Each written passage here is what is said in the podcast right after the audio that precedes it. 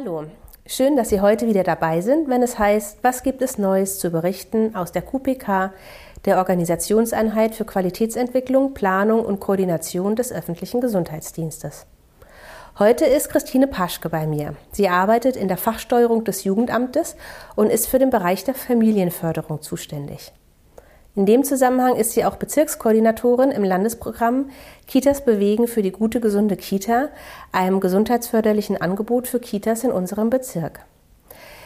Es ist jetzt das zweite Jahr, dass sich der Bezirk an der Umsetzung beteiligt und ähm, im nächsten Jahr beginnt eben die nächste Umsetzungsphase. Von daher ist es schön, Christine, dass du heute da bist und uns Näheres zu dem Angebot erzählst. Hallo Petra, schön, dass ich eingeladen wurde. Ja, freut mich.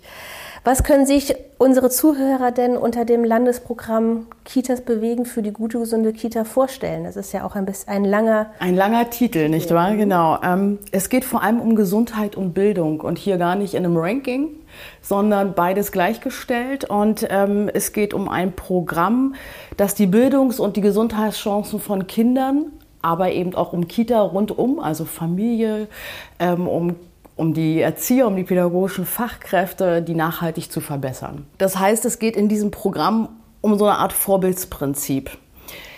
Wenn Erwachsene, wenn es Erwachsenen gut geht, sprich im Kontext Kita, wenn es pädagogischen Fachkräften und der Leitung gut geht, sie also gute Arbeitsbedingungen vorfinden, gutes Klima herrscht, sie unterstützende Strukturen haben, dann ist das eine gute Lebenswelt äh, für Kinder, in der sie gut und gesund aufwachsen können.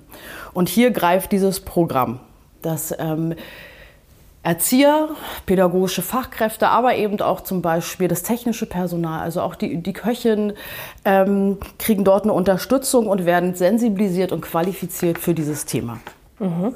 Und wie sieht das jetzt genau aus? Also ist das jemand, der die ähm, Fachkräfte dann schult, ähm, sich richtig zu verhalten oder wie kann man sich das vorstellen? Na, man kann sich das so vorstellen, dass das Team ähm, zum einen muss natürlich Leitung und ein Multiplikator des Teams, die müssen sich bereit erklären, daran teilzunehmen in Schulungen mhm. und die müssen das wiederum in ihr Team bringen. Und ähm, die gucken sich ganz genau an, okay, wo steht dieses Haus, diese Kita? Ähm, welche Rahmenbedingungen sind vorhanden.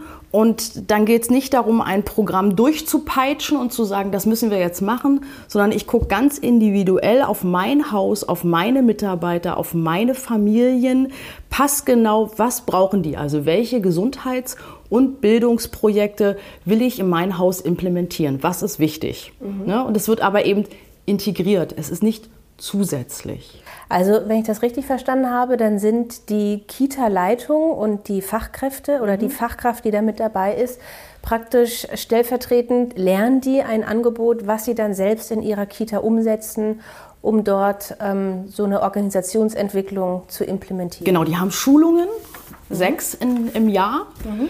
Ähm, und dort macht das, was dort mit ihnen durch die Prozessbegleiter, was dort mit ihnen gemacht wird, das wiederum tragen die in ihr Team und machen das dort gemeinsam. Mhm. Und was ist mit den Trägern? Die sind auch wichtig. Also klar, weil so ein Träger muss äh, dahinter stehen, der muss das auch für seine Mitarbeiter wollen. Auch die Träger haben Veranstaltungen, nicht so viele äh, selbstverständlich wie das Team. Ähm, aber der muss dabei sein, der wird mit eingebunden, das ist ganz wichtig. Der muss tatsächlich vor diesem Team stehen. Ja. Mhm. Und weiß dann auch praktisch, was die Kita umsetzt, wohin Genau, das funktioniert immer in Absprache. Ne? Gerade weil es ja sehr ganz unterschiedliche Standards gibt in den einzelnen Einrichtungen, aber eben auch die Trägerlandschaft ist ja ganz bunt und vielfältig, äh, können die da auch genau gucken. Also es gibt auch viele Träger, die partizipieren da natürlich ganz viel von, weil sie das auch auf andere Kitas dann übertragen können. Das ist schon ein guter Leitfaden ähm, für alle. Mhm. Also haben auch sind mehrere Kitas von demselben Träger zum Beispiel, die an dem Angebot teilnehmen dann. Zum einen das. Mhm. Manche sparen sich das dann vielleicht auch in der nächsten Runde und sagen, ah, okay, jetzt haben wir eine Ahnung, wie es funktioniert. Das nehmen wir, übernehmen wir jetzt einfach. Aber ja, es gibt natürlich, äh, ist ein gutes Angebot, äh, dass Träger gleich mehrere Einrichtungen anmelden für dieses Programm. Mhm. Und was ist mit den Kitas an sich? Also du hast gesagt, dass die ja die Schulung dann durchlaufen. Mhm. Und haben die sonst noch die Möglichkeit, sich untereinander auszutauschen?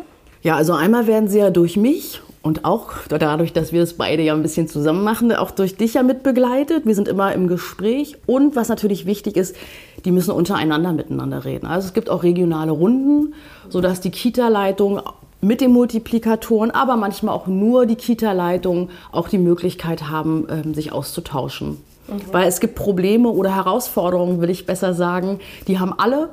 Äh, manche gestalten sich aber ganz unterschiedlich, aber Einrichtungen stehen ja oft an ganz unterschiedlichen Punkten. Mhm. Ja, das hört sich sehr nach Veränderungsprozessen ähm, auch mhm. an.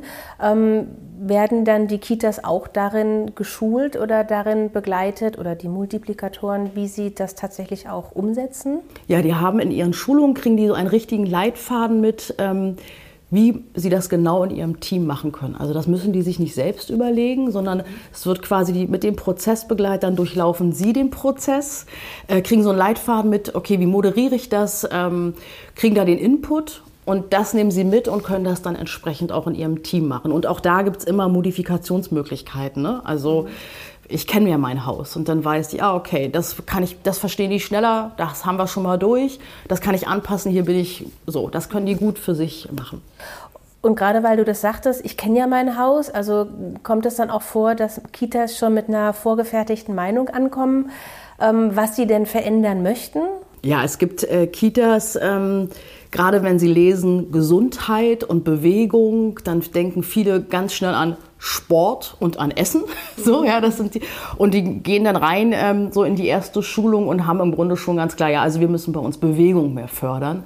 Und im Laufe des Prozesses, wenn sie sich darauf einlassen, äh, wenn dann die ähm, Evaluation kommt, sprich Eltern und die Fachkräfte werden dann interviewt, es gibt eine große Befragung und auf einmal wird klar, das wäre ein schöner Nebeneffekt mit der Bewegung, aber eigentlich ist das gerade nicht unsere Hauptsache hier. Wir haben gerade noch ganz andere Sachen, die wir erstmal angehen wollen. Das ist auch spannend. Ähm, auch spannend, wenn dann genau die Leute erstmal in die Reflexion gehen und merken, der Blick wird geweitet mhm. und mitkriegen, okay, was heißt denn das eigentlich, ähm, dieses Programm? Was heißt das eigentlich, Gesundheitsziele?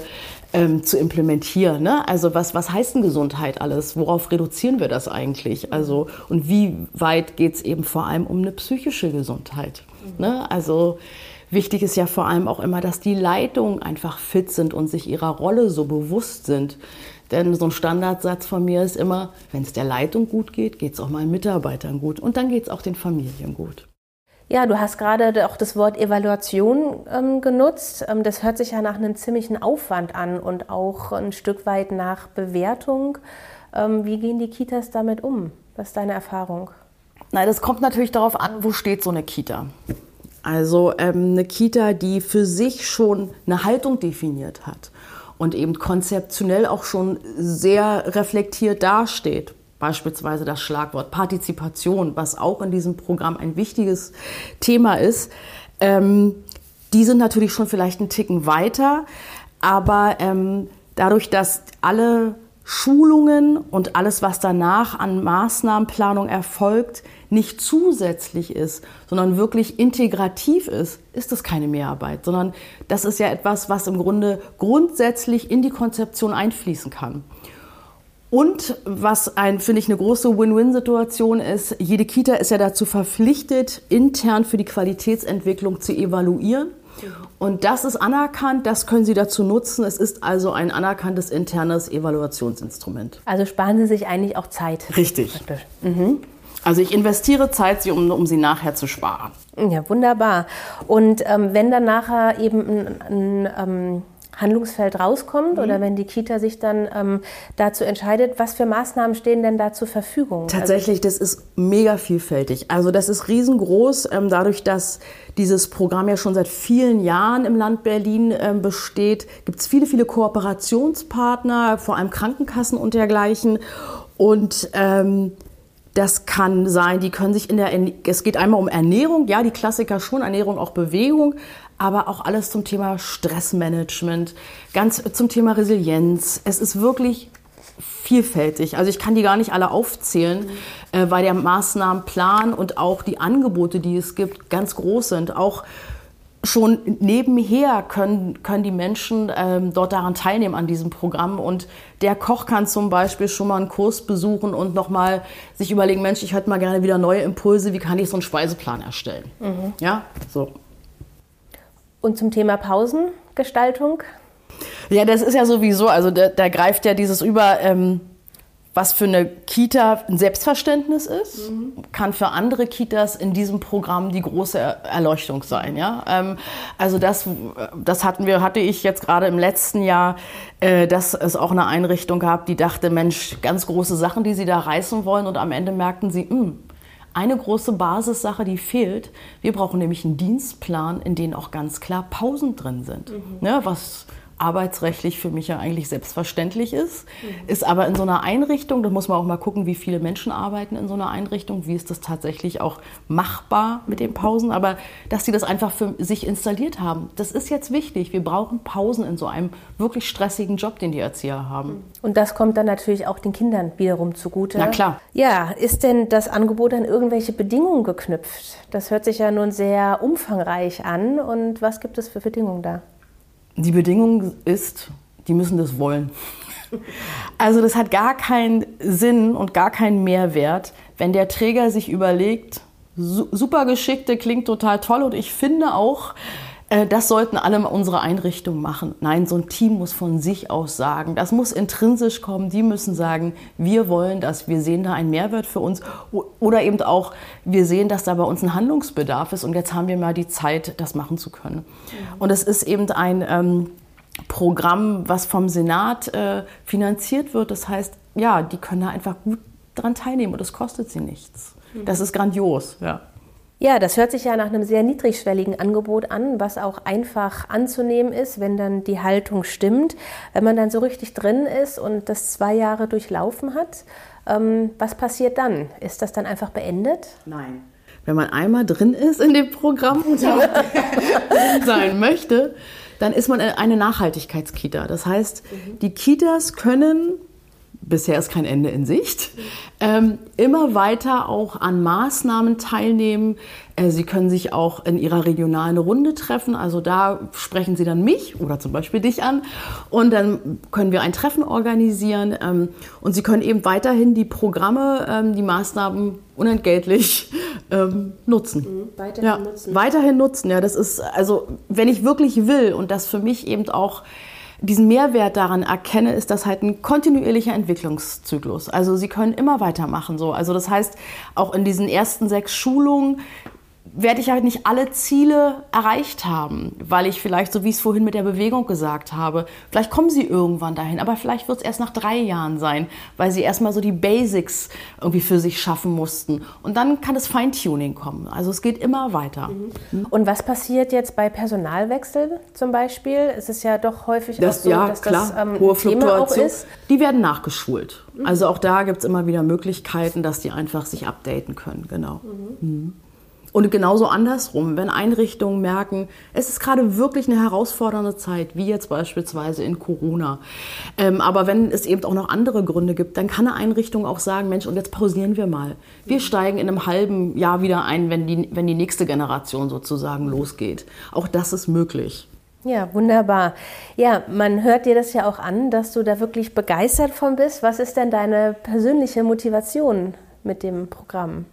Ähm, mir geht es einfach darum, dass pädagogische Fachkräfte und Leitungen gute Rahmenbedingungen haben und qualitativ arbeiten können. Es muss Basics geben. Ich komme selbst, war selbst mal eine Kita-Leitung, von daher weiß ich einfach auch, wie es andersrum aussieht. Ich kenne das System. Und was eben die Sache für mich so schön macht, ist, dass du und ich aus zwei verschiedenen Abteilungen zusammenarbeiten und damit eben auch über den Tellerrand schauen. Das ist für mich der große Mehrwert, Schrägstrich die Motivation. Ja, das ist ja auch das ähm, Interessante, das Spannende an der Arbeit, was mir ja auch viel Freude bereitet. Was ist jetzt mit Kitas, die noch das Interesse haben, sich daran zu beteiligen? Wo können die Informationen finden? An wen können sie sich wenden? Die können sich direkt an mich wenden. Also es gibt ein Interessensbekundungsverfahren. Die Deadline ist etwa bis zum Ende des Jahres. Und ähm, alle Kitas, die da wirklich auch nochmal eine Nachfrage haben, vielleicht wie, viel, wie zeitintensiv ist das wirklich, also wie viel muss ich da mitbringen, ähm, einfach mich ansprechen. Ich schicke Ihnen dann auch entsprechende Unterlagen zu oder wir können das dann auch in einem Telefongespräch klären. Und ähm, meine Mailadresse christine.paschke charlottenburg-wilmersdorf.de. Ich schicke alle Unterlagen zu oder gerne auch beim Telefonat und dann können wir darüber nochmal sprechen. Ja, herzlichen Dank. Das waren sehr interessante Einblicke in ein attraktives Angebot für die Kitas in unserem Bezirk. Und vielleicht fühlen sich ja tatsächlich noch Kita-Leitungen oder auch Träger angesprochen, daran teilzunehmen. Und die sind ja dann auch herzlich willkommen, wie ich gehört habe. Das war es auch schon für heute. Alles Gute für Sie und bis zum nächsten Mal, wenn es heißt, was gibt es Neues zu berichten aus der QPK, der Organisationseinheit für Qualitätsentwicklung, Planung und Koordination des öffentlichen Gesundheitsdienstes.